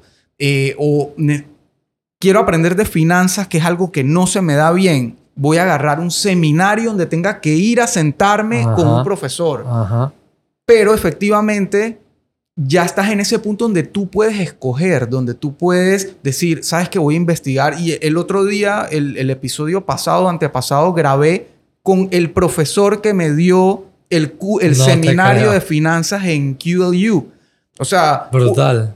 Un man que es un emprendedor que cuando yo, yo sabía que quería el seminario, cuando me dijeron, este es el facilitador, me metí bien sus redes sociales, el tipo es creador de contenido, emprendedor, eh, o sea, conecté automáticamente y no solo aprendí del man de su parte de finanzas, sino que aparte lo tuve aquí como un par hablando. Entonces, Brutal. E, esa capacidad de, como tú dices, de conocerse y elegir tu manera de aprender, tu manera de, conectar con el conocimiento es, es, clave, no para ahorita, para siempre. Para siempre, sí. Y, y bueno, y, y, eso me lleva allá al tema que, que abriste de tu parte emprendedora y emprendedora con tecnología, que aparte ahí es donde está esa conexión con e-commerce y, y donde creo que nos conocimos a través de esa así, Así fue. eh, yo estando en Do It, en, en, en, mi revancha con el retail y el e-commerce, y tú medio que arrancando, ¿no? Ahí sí, sí, esto habrá sido hace tres, tres años, cuatro años. Esto fue 2017-18. Claro, imagínate, hace, hace cuatro o cinco años, sí, nosotros estábamos en, el inicio o en los primeros tal vez dos años de, este, de, esta trayectoria que todavía sigue y todavía tenemos mucho por hacer eh, en un mercado que era un mercado mucho más inmaduro de lo que es ahora, tomando en cuenta que el mercado panameño todavía tiene mucho por crecer. Eh, y sí, no, nos conocimos ahí cuando, imagínate, cuando nosotros estábamos empujando para hacer esa conexión entre nuestra solución y el e-commerce panameño. Y cuando lo miro hacia atrás, hemos entendido ya mirando hacia atrás que en aquel entonces todavía estábamos lejos de que siquiera eso pudiera ser una realidad porque si aún ahora que estamos tratando con mercados como Estados Unidos, como Brasil, la implementación de nuestra solución es compleja debido a cómo está el mercado estructurado y la madurez que tiene y todos los otros jugadores que tienen que entrar y compaginarse para que esta solución ya sea algo, digamos, tangible como lo es en Europa y Asia, eh, en aquel entonces, hace cinco años, menos chance había, ¿no? Pero eso a nosotros nos ayudó mucho a ser creativos, porque estuvimos dándole la vuelta y la vuelta y la vuelta y la vuelta a cómo adaptar un programa o un producto a un mercado que no estaba listo. Y eso te hace ser creativo. Es como, es como la persona que, que necesita eh, no sé, meter un mueble por una puerta y, no cabe de frente, entonces lo comienzas a voltear, lo pones para arriba, entonces lo pones en diagonal y metes una pata primero y después metes otra pata y después te das cuenta que puedes desatornillar una pata y la otra y pasa y después la vuelves. En ese juego entramos nosotros y sin saberlo y sufriéndolo mucho, eso fue justamente la base que nos permitió a nosotros ganar las licitaciones en Brasil, en Estados Unidos porque nos convertimos como en un Swiss knife, o sea, nuestra solución no era lo tradicional que habían visto en Europa y Asia de que hace esto y esto porque es lo natural y es lo que el mercado estaba listo. Nuestra solución hace lo natural y hace lo que necesitaba el mercado latino. Entonces nos volvimos un producto mucho más valioso a base del sufrimiento que tuvimos en un mercado no maduro en el momento. Y eso, y eso me, me hace recordar también de alguna manera cómo nos volvimos a encontrar después, que fue por esta persona en común que es Ilan, que que yo empiezo, o sea, justo antes de pandemia, cuando yo tomo la decisión de renunciar para fundar Simplify, él se me acerca, me dice, hey, tengo este proyecto de e-commerce que se llama Mercadú, tal, quiero que, que entres a, a, trabajar con nosotros. Y ahí me encuentro contigo de nuevo en la oficina que compartía Mercadú y Boxit y tal. Eh, y en efecto, esa inmadurez del mercado panameño que todos la hemos vivido de alguna manera, especialmente los que, los que estamos en tecnología, e-commerce, emprendimiento digital, etcétera. Eh, todos la hemos vivido de alguna manera y todos hemos sentido en algún punto las mismas frustraciones. Pero a mí nunca se me olvida una frase, o sea, o, sí, una frase o una parte del pitch que le escuché decir a Ilan cuando nos sentamos con unos inversionistas en aquel entonces, que era que Panamá, que para mucha gente era el peor mercado porque era chiquito, porque la gente eh, como que no tenía todavía esa cultura digital de comprar online o de hacer todo online, en verdad era el mejor testing field que había. El mejor. O sea, es como que, ok, tienes unas condiciones que los otros no tienen. Y si, y si lo usas para probar y como tú dices, darle todas las vueltas posibles a tu producto, el día que sales a un mercado grande estás preparado para lo que sea. Y has visto, y has visto situaciones que el otro país no se ha forzado a ver porque ya tomó la ruta más tradicional, que es resolver el problema tácito que tienes al frente tuyo y, el que es, digamos, necesario, entre comillas, o, es el de mayor uso. Pero hay un montón de otras aplicaciones. nosotros, por ejemplo, para darte un contexto, cuando nosotros comenzamos a hablar con la gente de Estados Unidos, con la que hoy día tenemos un joint venture y estamos en Nueva York, cuando ellos, una de las cosas que los enamoró de nuestro producto es que nuestro locker, que nosotros, bueno, Boxit, casilleros inteligentes, etcétera, para la gente que no tiene el contexto, no solamente abría y cerraba puertas, sino que nosotros, por ejemplo, por la necesidad de ver cómo llevamos transacciones al locker, habíamos creado, integrado a nuestra solución y a nuestro locker todo un marketplace para que jugadores C2C pudieran intercambiar mercancía a través del locker. Que el vendedor de Instagram, si no tuviese tiendas físicas que no lo tienen, pudiese decir, hey, de la noche a la mañana me integré con Boxit y ahora tengo 10 tiendas físicas que son lockers. Déjame el paquete ahí, yo te lo pago, yo lo retiro. Entonces, cuando ellos vieron que una solución de lockers les ofrecía un marketplace C2C para intercambio de mercancía, quedaron locos. Y eso nació por la necesidad de ver qué hacíamos en Panamá cuando no se movía por lo tradicional que se mueve en otros lados. Entonces, es una. Eh, y, y Ilan siempre, tal cual como lo decía, haber nacido en Panamá y si tu empresa a nivel tecnológico, como un startup de tecnología, lo que sea, ha nacido en Panamá, es cierto y no se puede tapar el sol con un dedo de que es una desventaja. Es un mercado chico, es un mercado que no está maduro, pero es una maldición y a la vez una bendición. Si piensas en tu camino como emprendedor, te darás cuenta de que te has puesto y te has convertido en la persona más recursiva del mundo porque estás buscando por dónde empatarla. Sí. 100%. y me hizo acordar de Estando en Do It, tuve la oportunidad de ir a un Shopify Unite, que es como estos eventos donde se juntaban todos los partners de Shopify en ese momento en Toronto, como para conocer lo nuevo que venía de Shopify y tal. Eso fue justo antes de pandemia. Tuve la oportunidad de ir a Toronto, el evento brutal, o sea, para los que estamos en eso es como ir a Disney, sí, estoy en el mundo ideal.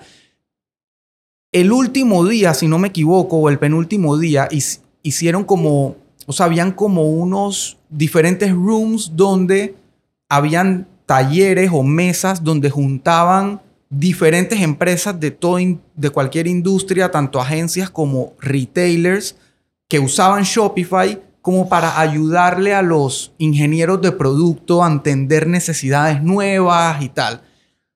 Y me acuerdo que cuando yo expliqué cómo hacíamos en Doit para manejar 25 sucursales con 25 inventarios diferentes disponibles para Store Pickup que no existían en Shopify.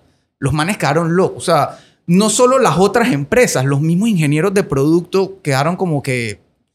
Y, y literalmente creo que un año después salió el famoso feature de Shopify de Locations, donde te permitía tener diferentes ubicaciones con diferentes inventarios para no tener que hacer el workaround que tuvimos que hacer nosotros para montar las 25 sucursales, que por cierto creo que hoy sigue así. Pero, pero en efecto fue algo de Panamá. O sea, era, era una solución a un tema que había acá. O sea, fueron ustedes volviéndose recursivos con las herramientas que tenían, el mercado que tenían, inventaron para poder empatar el tema. Entonces, siempre a mí me gusta ver las cosas como que esos problemas, esas adversidades, vistas desde la óptica correcta, son problemas vestidos así como de un regalito. Total. O sea, son un regalo realmente. 100%. Pero quería volver atrás en cómo, o sea, cómo quedas en Boxit. O sea, cómo nace eso y cómo queda Juan David ahí. Claro, la, la historia es la siguiente. Ya sie- siempre he sido como una persona de, ciclos y me gusta y creo mucho en el aprendizaje y creo que las experiencias personales, profesionales te van dando herramientas para andar y cada vez fortalecer más y llenar más esa caja de herramientas con la que uno anda por la vida. ¿no? Uno anda con la vida con una caja de herramientas, te enfrentas a una situación, abres tu caja y ves que tienes ahí y entonces le entras a las cosas, ¿no? Y ya yo venía de cinco años de estar en tele, había tenido la oportunidad de estar frente a tele, detrás de, tele, de- o sea, detrás en producción, frente a cámara. Y justo había salido para dedicarme aquel entonces en lo que yo pensaba, voy de vuelta 100% de lleno a, a lo que estoy ahorita mismo, que es la parte de mis conferencias, trabajar con capital humano, que es lo que más disfruto y es lo que siempre tuve como envisionado en hacer. Y cuando estoy justo ahí que acabo de salir, eh, uno de mis mejores amigos, su primo hermano, es uno de los fundadores de Boxy, ¿verdad? Frank Terrientes. Y él me dice, hey, Frank, que obviamente lo conozco porque somos mi, mi mejor amigo y yo y somos brothers desde chiquitos, me dice, hey, Frank tiene este startup que están comenzando, que es así, así, así, y están buscando a alguien que los ayude en, el, en la comunicación de un producto nuevo que quieren sacar, en cómo llevarlo al mercado. Entonces, la parte de, de digital, de storytelling, de contar una historia, siempre se me ha venido muy natural. Yo dije, hey, bueno, voy a hablar con él. O sea, yo no quiero volver a entrar a otra organización, etcétera. Eh, tecnología, la verdad que cuando me dijo que era un tema de tecnología, sabes, tecnología no es un tema que me apasiona. La tele sí, porque bueno, siempre he tratado de vincularme con temas que me llenen, me apasionen o, o estén como alineados con lo que eventualmente yo quería hacer. Tecnología yo dije, "Mm, esto no es para mí, pero bueno, yo mm, no pierdo nada, me voy a sentar. Me senté con ellos eh, y la idea de la forma en la que me lo vendieron lo pude ver muy claro de que era algo en verdad transformacional para la región. O sea, lo- viéndolo a long term, que siempre me gusta ver las cosas a luces largas, dije, esto es un producto que si se hace bien puede ser un gran hit para Latinoamérica. Ya se está haciendo después, yo investigué también por mi cuenta, ya se está haciendo en Europa, en Asia. Tienen 15 años de estar desarrollando este producto, no hay nadie haciéndolo en Latinoamérica, tal. Y entonces yo le dije, bueno, ¿qué es lo que necesitas específicamente? Ah, este producto, lo vamos a desarrollar el producto y necesitamos ver cómo lo metemos al mercado, no sé qué cosa. Yo dije, ok, perfecto. Y era un producto que eventualmente yo terminé desarrollando y encargándome del producto que se llama Boxit Pay Cash, que era la posibilidad de crear un producto que pudiera conectar el mundo offline con el mundo online. ¿A qué me refiero? El 70% aquí en Panamá y el porcentaje es aún mayor en Latinoamérica no está bancarizado y no tiene acceso a crédito.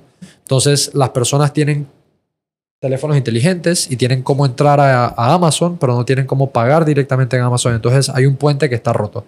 Y la idea con Boxit, como tenemos la infraestructura de casilleros físicos, era crear una plataforma que te permitiera comprar en Amazon, bajar un ticket al locker, pagarlo en efectivo, que se procesara la orden y que vinieran los paquetes de Estados Unidos habiendo pagado en efectivo y hacer el puente entre el público no bancarizado y bancarizado. Eso lo terminamos creando después, que fue una de las cosas que nos permitió entrar a Brasil porque quedaron locos con esa solución, que nuevamente fue buscando ser recursivos. Pero cuando ellos me dicen, esta es la idea, no sé qué cosa, queremos lanzar un producto nuevo, lo estamos formando y tal, yo les dije, bueno, perfecto, yo voy a entrar y los voy a ayudar con la parte de armar el producto, ayudarlos con la parte de idearlo, cómo va a funcionar, la parte estratégica, comunicarlo, bla, bla, bla. Pero no, no voy a entrar full time porque en verdad salí justamente de la tele para dedicarme a mí. Y esto es algo que he compartido antes y creo que es una experiencia increíble. Ellos me dijeron, mira, nosotros estamos comenzando, somos un startup, no tenemos mucho financiamiento. Nosotros podemos pagarte 500 dólares para que tú estés aquí y nos ayudes con esto. Yo le dije, bajo la mentalidad de que todavía tenía 20 y pico de años, 23 años, por ahí, dije, voy a tomarlo por la experiencia, no tanto por el pago. Igual yo hacía mis shows y de, de esos que realmente vivía. Dije, no hay problema, lo voy a hacer. Y lo que eran halftime, yo les dije, yo les puedo dedicar mediodía a ustedes y luego me voy a hacer mis cosas. Lo que era halftime luego se convirtió en 8 horas, 10 horas, 12 horas cuando tocaba, 8 horas, 10 horas. Entonces ya quedé tan involucrado en el proyecto que hice una pausa y como que dije, como que no estoy haciendo lo otro y estoy aquí a full time con un pago que es bajo, pero es un proyecto que me interesa. Yo le dije, mira, vamos a hacer lo siguiente. Si yo me voy a quedar aquí con ustedes, yo me quiero quedar, pero como socio. O sea, yo quiero no solamente trabajar por la empresa y por el proyecto que me gusta, yo quiero tener la camiseta puesta. Igual siempre he sido muy responsable en los proyectos que involucro y yo no soy socio de Metcom, pero tenía la camiseta de Metcom puesta como si fuera la mía. Igual lo hacía por Boxy, pero le dije, si yo me voy a quedar, yo quiero ser socio de ustedes. Yo quiero trabajar para la compañía, yo quiero trabajar en la compañía como socio. Entonces hicimos un vesting, que es una figura que se conoce en emprendimiento, en donde tú compras una serie de hitos y al cierto momento de que alcanzas esos hitos, se te da un porcentaje de la compañía como socio. Entonces yo entré como sweat, con sweat equity. Yo no tenía plata para invertir en las cantidades que se necesitaban, entonces entré con sweat equity. Y así fue como yo pasé de estar medio que involucrado al principio y, recibiendo un salario que obviamente no representaba las horas que metía, pero estaba aprendiendo, era una industria nueva, me, me, me interesaba aprender y siempre con, con, esa mentalidad de seguir aprendiendo, a entonces convertirme socio de Ilan Frank Jorge eh, y el resto de los inversionistas que fueron entrando, que sí eran eh, inversionistas capitalistas. Y pues así es como pasé los últimos seis años eh, en Boxit desarrollando el proyecto. Cuando abrimos Brasil hace ya casi tres años atrás, me dieron la oportunidad de yo quedarme como country manager para Panamá y encargarme de todo el laboratorio de desarrollo aquí y, las operaciones de Panamá. Y luego de aquí testeábamos y exportábamos a Brasil y eventualmente a Estados Unidos. Y, así fue, pasé de conocer cero en tecnología y entrar a algo como para ver qué hacía y ayudar en una parte que podía a eh, work my way into ser socio de un startup que tiene un potencial enorme y, y pienso que va a ser revolucionario en los próximos tal vez cinco años para Latinoamérica. Claro, y no, no, es menor cosa que están en el mercado más maduro y desarrollado de Sudamérica, que es Brasil, y en el mercado más maduro y desarrollado de Norteamérica, que es Estados Unidos. O sea, están donde tienen que estar. y, y, de verdad, por, por el tiempo y la constancia y todo lo que han hecho, o sea, de verdad yo también pienso que, digo, más de lo que ya han logrado debe seguir siendo exitoso y, de verdad les deseo lo mejor en ese, en ese startup que aparte es un eh, facilitador, integrador, propulsor del e-commerce. 100%. Eh, especialmente en mercados como el nuestro, donde la gente necesita esa, esas alternativas poco comunes a, a lo que conocemos en Europa y Estados Unidos, que prácticamente todo el mundo tiene una tarjeta de crédito acá se necesitan esas alternativas. 100%. Y, y si bien es cierto, la pandemia ayudó y la aceleró y estamos transicionando hacia que haya más accesibilidad financiera para las personas, etc., el cash va a seguir siendo el rey en Latinoamérica for many, many years to come. Entonces, ese puente y, y, cerrar esa brecha y siempre la idea que tuvimos en la cabeza, democratizar el comercio en línea, sigue vigente y va a seguir vigente por muchos años. De acuerdo yo estoy acercándome al final porque me queda como que tu último venture, que lo, hablábamos antes de, empezar a grabar, pero, pero sí regresando al tema de que hoy volviste a lo que hace 10 años querías meterte a hacer de lleno, que era tu parte de, ser speaker, de charlas, de conferencias. Eh, me queda claro que al final del día lo que lo que en ese momento querías hacer y hoy vas a hacer aún más es monetizar tu experiencia, monetizar todo lo que has aprendido, todo lo que has vivido, que es algo que mucha gente de alguna manera, para bien o para mal, se ha vuelto como un trend y, y en muchos casos es un mundo repleto de humo, de, de cómo están tratando de venderle la idea a la gente de que cualquiera puede de la noche a la mañana ser un coach y, y, enseñarle a otros que a veces es un poco irresponsable, más allá de que comparto plenamente lo que, lo que decías al inicio de, de las escaleras, los peldaños y tal, pero hay, más allá que eso, hay mucha humo o falsa expectativa de gente que está vendiendo la idea de que si renuncias mañana mágicamente vas a hacer 5 mil, 10 mil dólares vendiendo tu, Claro, sí. E, e, eso por supuesto que no lo comparto y está totalmente mal ubicado. Sí. Entonces, tú efectivamente has recorrido un camino que hoy te da la tranquilidad y la, la, la experiencia, la seguridad de decir, ¿sabes qué?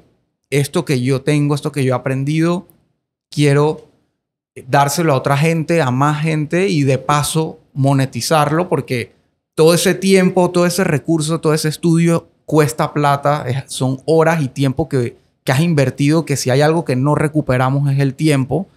Eh, entonces, digo, no sé si tienes algo, algún consejo para darle a esa gente que está pensando como que yo quiero ser coach, quiero enseñar, o sea, O sea, mira, yo, yo pienso que desde mi punto de vista, eh, no, no, yo creo que todo va a depender de cómo está enfocada la intención y por qué estás haciendo lo que estás haciendo, ¿no?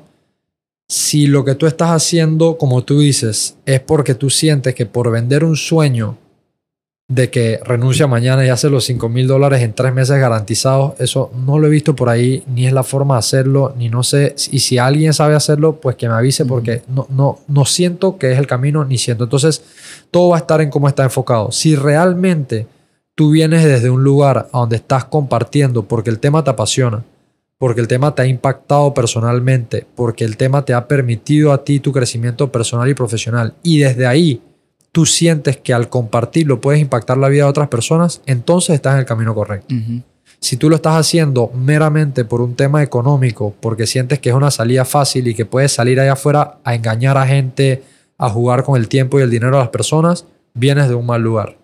Y claramente no va a ser ni bien recibido y eventualmente, tarde o temprano, alguien te va a sacar la mesa de abajo o la cama de abajo porque se va a notar, como dice, se va a notar las costuras. Claro. Entonces, yo siento que las personas que eventualmente logran o alcanzan en el camino que yo estoy ahora por arrancar, conseguirán éxito. Ahí es las personas que vienen desde el lugar de que esto les impactó la vida, les apoyó en su crecimiento personal y profesional y realmente tienen un interés de que estos temas estén allá afuera porque a alguien, a uno o a cien o a mil, les puede ayudar a transformar su vida y apoyarlos en ese camino que creo que es una verdad universal. Todos queremos crecer, todos queremos ser mejor día a día, lo, lo reconozcas ahorita en la posición donde estás o no, pero todos estamos en ese camino de expandirnos y seguir creciendo. Lo que no, lo que no se mueve, lo que no crece, está muriendo. O sea, uno está creciendo o uno está muriendo poco a poco. Entonces, eh, yo creo que viene desde ahí.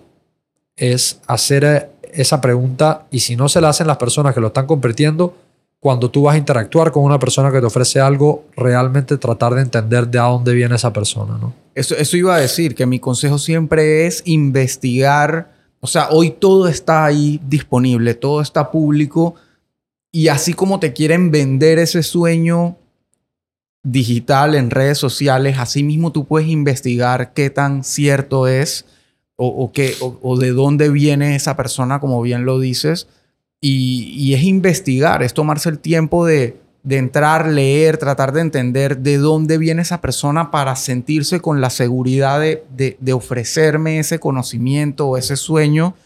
Eh, y es justamente, de nuevo, yo leí tu historia, leí lo que tienes en tu website y dije, este man ha vivido una serie de experiencias y una serie de cosas que le, que le dan la capacidad de eh, y la experiencia de pararse frente a gente y decir, hey, te voy a dar una charla de esto. Eh, y, ahí quería volver a un punto que me acordé que leí también, que es que has dado charlas y has, interactuado con gente de todo tipo, desde el CEO de una empresa hasta un preso. Eso obviamente me llamó mucho la atención. Y, y ahí quería preguntarte y entender un poco, por ejemplo, en, e- en ese lado de, de los privados de libertad, es qué era? ¿E- ¿Era mindset? ¿Era magia? ¿Era qué? A ver, la. Y, y esto me he dado cuenta, independiente de quién está del otro lado, por eso mencioné antes lo de que la magia es universal. Porque al final, cuando uno quita todas las capas de la cebolla, somos personas viviendo, somos humanos viviendo experiencias humanas. Sí. Entonces, venimos de diferentes lugares, tenemos diferentes backgrounds, hemos vivido cosas buenas y malas, pero somos humanos viviendo experiencias humanas. Entonces, en esa distinción entre haber atendido a, no sé, Young Presidents Organizations, puros CEOs de multinacionales y trabajar para ellos, y trabajar con privados de libertad, personas que están acusadas de homicidio y etcétera, me di cuenta que al final la premisa es la misma.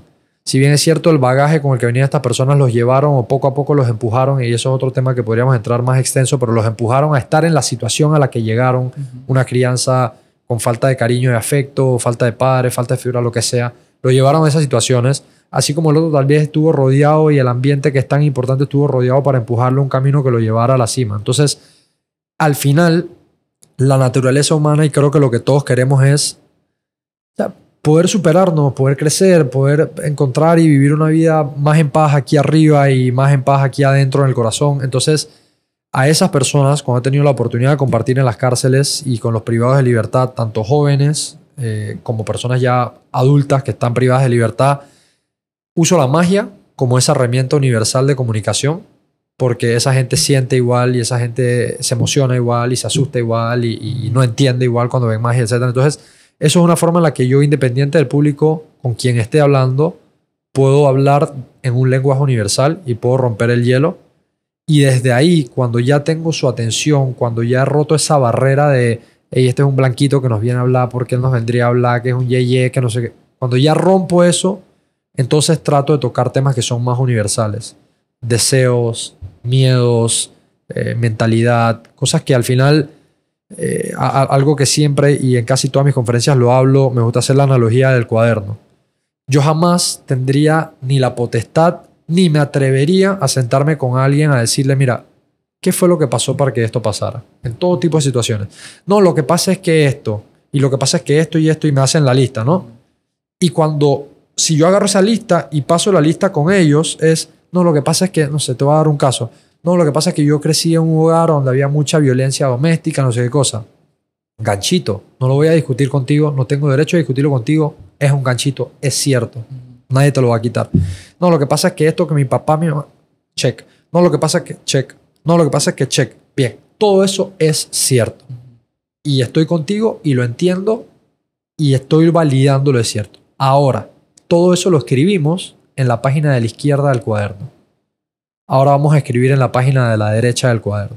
Todo esto es cierto, pero trazamos la línea en la mitad del cuaderno y viene la pregunta, ¿y ahora qué?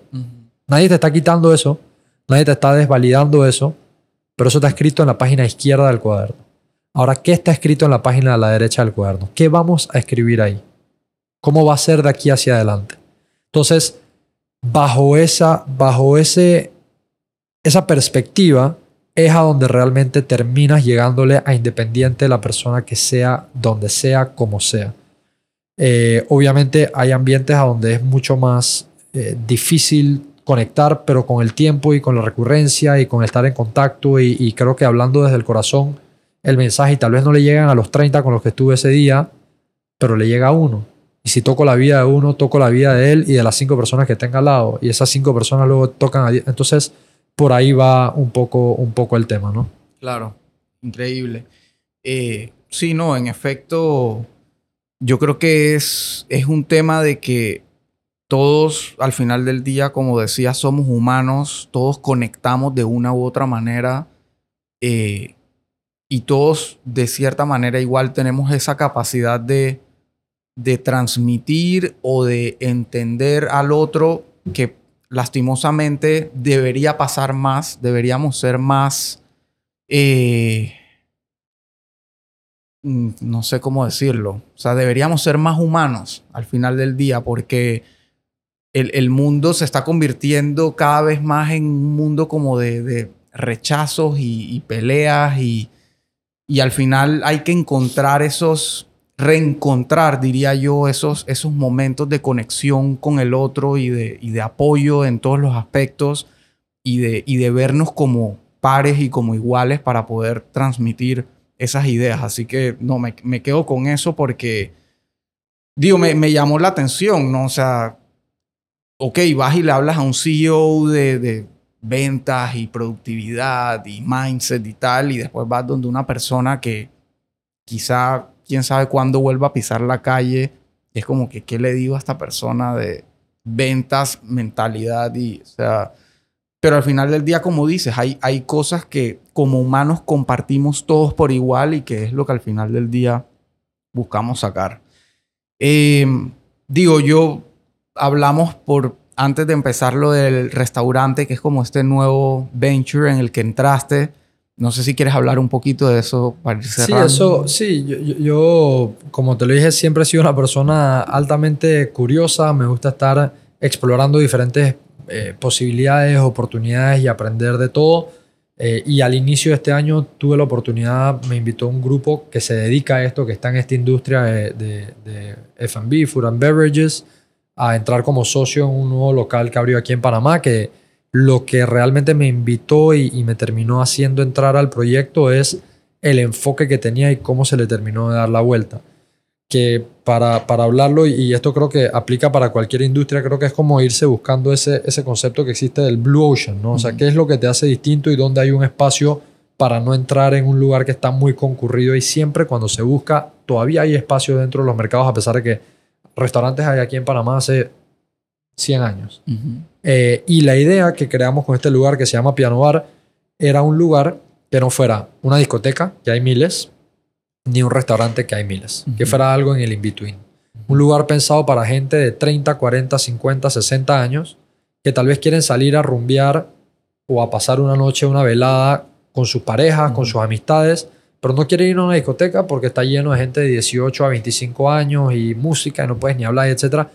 Y no quieres ir a un restaurante porque para eso te quedas en tu casa porque a las 11, 12 de la noche te botan. Ujú. Entonces creamos un concepto en donde tuvieras muy buena comida, o sea, una muy buena gastronomía y tuvieras un ambiente en el que luego la gastronomía a las 11 de la noche se pasara a un ambiente más movido sin ser una discoteca, ni un lugar de fiesta, ni luces robóticas, ni nada, sino música en vivo con un piano, con un cantante profesional que te va cantando los mejores hits de la época o lo que la gente quiere cantar y tiene la oportunidad de salir a la terraza, sentarte, relax, echar cuento. Hay gente que viene a nuestro restaurante eh, y pasa toda la noche en la terraza y nunca entró a ver, a ver el piano. Hay gente que entra directo al piano y pasa todas las horas dentro del piano cantando y sin alón con la gente y tomando trago. Entonces, me gustó mucho el concepto de atender ese espacio vacío ahí de gente de 30, 40, 50, 60 años que no quieren discotequear y no se quieren quedar todos los viernes y todos los sábados en sus casas y cuando salen al restaurante los estaban botando a las 11, 12 de la noche. Claro. Entonces creamos ese híbrido ahí pensado en un target que sentíamos no estaba atendido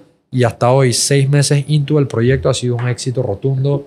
Eh, hemos tenido muy buena aceptación, se llena full casi que todos los días, la gente se va con una buena experiencia y nos hemos centrado mucho en eso, en trabajar con el personal, que por eso te dije que realmente hace mes y medio es que estoy ya libre, porque los primeros cinco meses estuve encargado de la operación, trabajando con el personal, trabajando en la cocina, trabajando en el bar, eh, estableciendo cómo se iba a hacer todo el flujo de trabajo, etcétera, hasta que ya llegamos a un punto donde se sentía mucho más fluida la experiencia y, y como con esa calidad que queríamos brindar.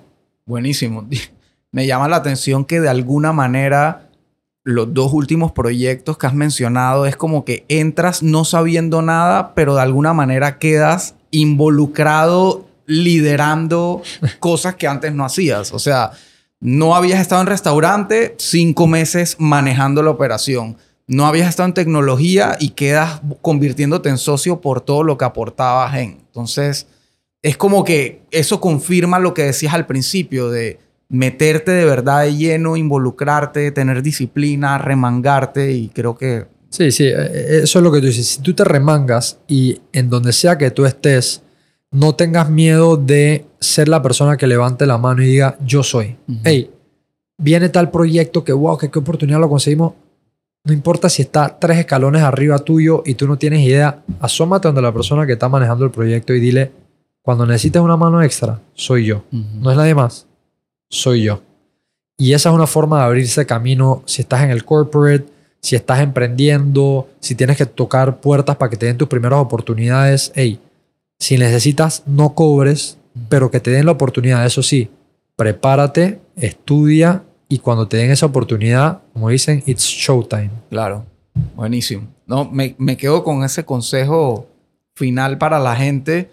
Eh, agradecerte nuevamente el tiempo, haber venido, haber contado tantas cosas, haber aportado tanto valor. No sé si quieres cerrar con algo, redes sociales, tu website, promocionar tus conferencias. Sí, bueno, primero que nada, gracias hermano. Estaba, estaba pendiente de la conversa y te agradezco que me hayas invitado. Eh, como dijiste al principio, es, es otra cosa estar de, de este lado de la barrera y siempre es gratificante compartir y, y también poder dejar cualquier mensaje allá afuera. Y, y algo que, una de las cosas que, con las que casi, casi, casi que siempre empiezo mis conferencias, lo que hayan escuchado aquí, o, o en ese caso cuando voy a abrir las conferencias, lo que vayan a escuchar aquí, esta es una ley de vida. Agarra lo que te funcione y lo que no, ni me prestes atención. O sea, descártalo. Pero hay cosas que conectan, quédate con eso y el resto no entremos ni a discutir ni nada. Entonces, quédense con lo que haya sido valor para ustedes y el resto, pues si no es para ustedes, no fue para ustedes, pero les agradezco el tiempo y el espacio y, y la energía que han dedicado escuchando esta conversación aquí. Eh, y por el otro lado, si algo les quisiera dejar es a todas las personas que estén allá afuera y sean emprendedoras, eh, pueden ir a mi página web que se llama juandavidguardia.com, se van al área de descargas y un proyecto que tuve engavetado por mucho tiempo, que no había tenido el tiempo de hacerlo, lo terminé de hacer en este último mes y medio, que es un ebook que escribí, son- es fácil de leer, son 32 páginas, eh, que está dividido y se llama Las 12 leyes de un emprendedor. Y son las 12 leyes que yo considero que toda persona que vaya a emprender debe tener en lugar para tener ese camino garantizado a hacer las cosas bien. Entonces, eh, es algo gratuito que tengo ahí para ustedes. Si eres un emprendedor, si en algún momento estás en corporate y sueñas con emprender, este es un libro que te va a ayudar a tener un checklist para ir poniéndole ganchito en ese camino de emprendedor. Las 12 leyes de un emprendedor está ahí disponible para todos ustedes. Buenísimo, ya lo saben. Ponemos el link ahí en la descripción, Rafa. Eh, y nada, nuevamente mil gracias, hermano. Seguro nos seguiremos encontrando ahí en el camino del emprendimiento. Claro que sí. Mucho por hacer. Seguro. Así que nada, gracias y nos vemos en el próximo episodio. Bless.